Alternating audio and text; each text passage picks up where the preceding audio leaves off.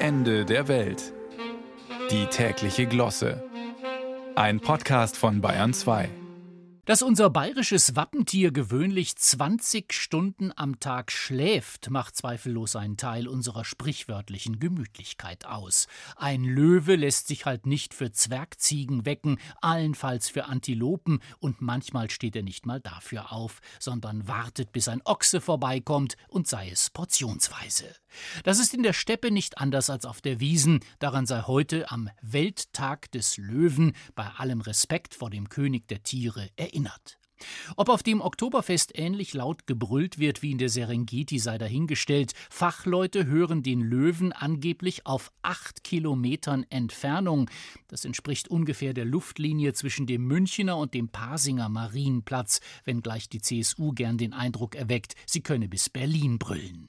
Dabei zeigt schon ein flüchtiger Blick auf das Wappen unseres schönen Freistaats. Die beiden dort knurrenden Löwen lassen ihre Zungen hängen, als ob der Starnberger See ausgetrocknet und die Staatskanzlei versandet ist. Wobei die Indizien dafür haben die Löwen auf ihrer Seite, sonst würden sie auf der Wiesen ja nicht 11,60 Euro für eine Maß Mineralwasser berechnen. Schrecklich abgemagert wirken unsere Löwen übrigens auch, schauen Sie bei Gelegenheit ruhig mal genauer hin. Vermutlich leben sie seit dem Ende der bayerischen Monarchie vegan. Zwar schießt die Regierung immer noch Böcke, aber davon wird ja keiner mehr satt. Seit das erste Wildschwein mit einem Löwen verwechselt wurde, brach für die Raubtiere sowieso eine Welt zusammen und nicht nur Brandenburg. Man nahm ihnen das letzte, was sie noch hatten, ihr Beuteschema. Seitdem gilt auch für Löwen die Unschuldsvermutung, eine Erniedrigung, die man ihnen gerne erspart hätte. Und im Zirkus Krone, da müssen sie sogar ab und zu mit dem Dompteur schmusen, so dass es wohl nur noch eine Frage der Zeit ist, bis der erste Löwe behauptet, im falschen Körper geboren zu sein und als Zebra weitermacht.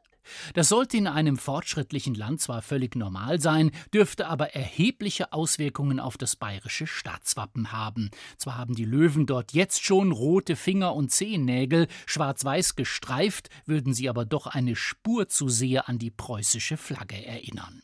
Ja, der Löwe hat halt nicht mehr die ungebrochene Autorität aus der bekannten Kinderserie der Augsburger Puppenkiste, als er vom Kamel noch deutlich zu unterscheiden war. Damals schluckte er allerdings auch Schlaftabletten, vermutlich um der royalen Führungsrolle jederzeit gewachsen zu sein. Inzwischen gibt es ja Löwen, die ihre Markenrechte an Senfhersteller abgetreten haben, in der Glücksspielbranche tätig sind oder Unternehmensgründer in eine Fernsehhöhle locken.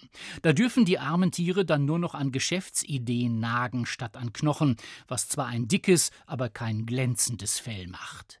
Was sollten wir dem Löwen an seinem heutigen Welttag also wünschen? Na klar, dass er endlich durchschläft, bis ihn der Ruf der Wildnis weckt.